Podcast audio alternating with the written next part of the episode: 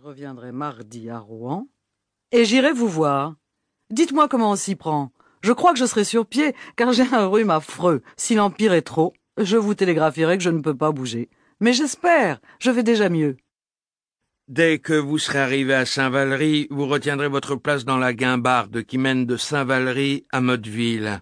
Autrement, vous courez chance d'être retardé dans votre départ. En partant de Saint-Valery à neuf heures moins le quart, vous arriverez à Rouen à une heure. Là, vous me trouverez à la portière de votre wagon et vous n'aurez plus à vous mêler de rien. Vous avez dû recevoir un petit mot par le télégraphe pour vous dire que votre chambre vous attend.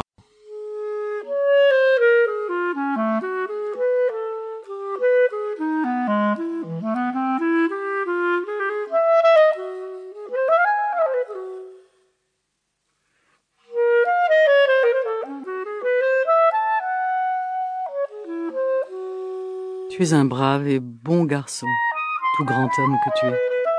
Et je t'aime de tout mon cœur.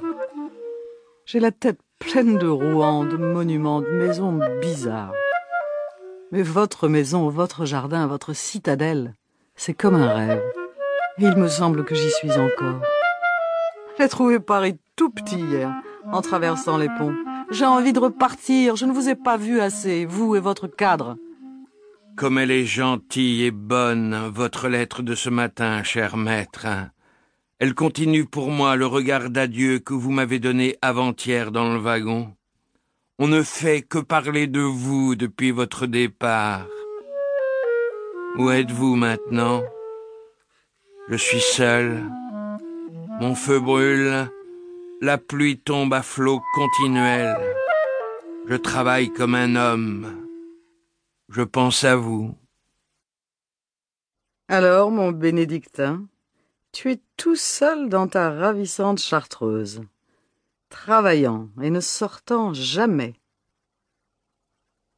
Vous êtes un être très à part, très mystérieux, doux comme un mouton avec tout ça.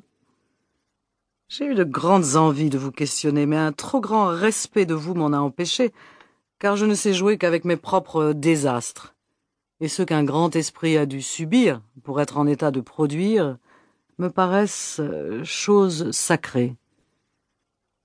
Sainte-Beuve, qui vous aime pourtant, prétend que vous êtes affreusement vicieux. Mais peut-être qu'il voit avec des yeux un peu salis. Comme ce savant botaniste qui prétend que la germandrée est d'un jaune sale.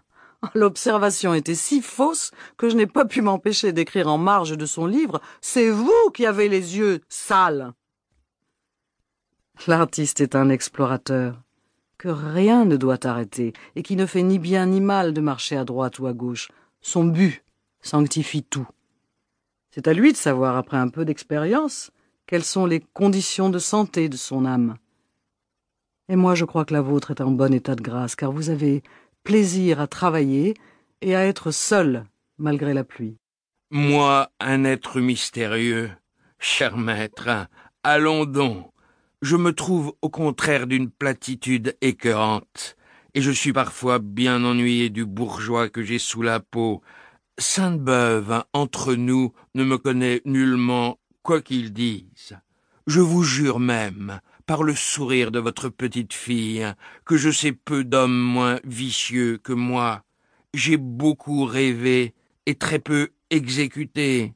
Ce qui trompe les observateurs superficiels, c'est le désaccord qu'il y a entre mes sentiments et mes idées. Si vous voulez ma confession, je vous la ferai tout entière. Le sens du grotesque m'a retenu sur la pente des désordres je maintiens que le cynisme confine à la chasteté. Nous en aurons beaucoup à nous dire, si le cœur vous en dit, la prochaine fois que nous nous verrons.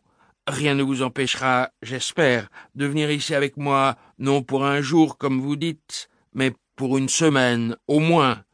Vous aurez votre chambre, avec un guéridon et tout ce qu'il faut pour écrire. Est-ce convenu? Nous ne serons que trois, ma mère comprise. Je resterai huit jours, mais à la condition que vous ne vous dérangerez pas de votre chambre. Ça me désole de déranger.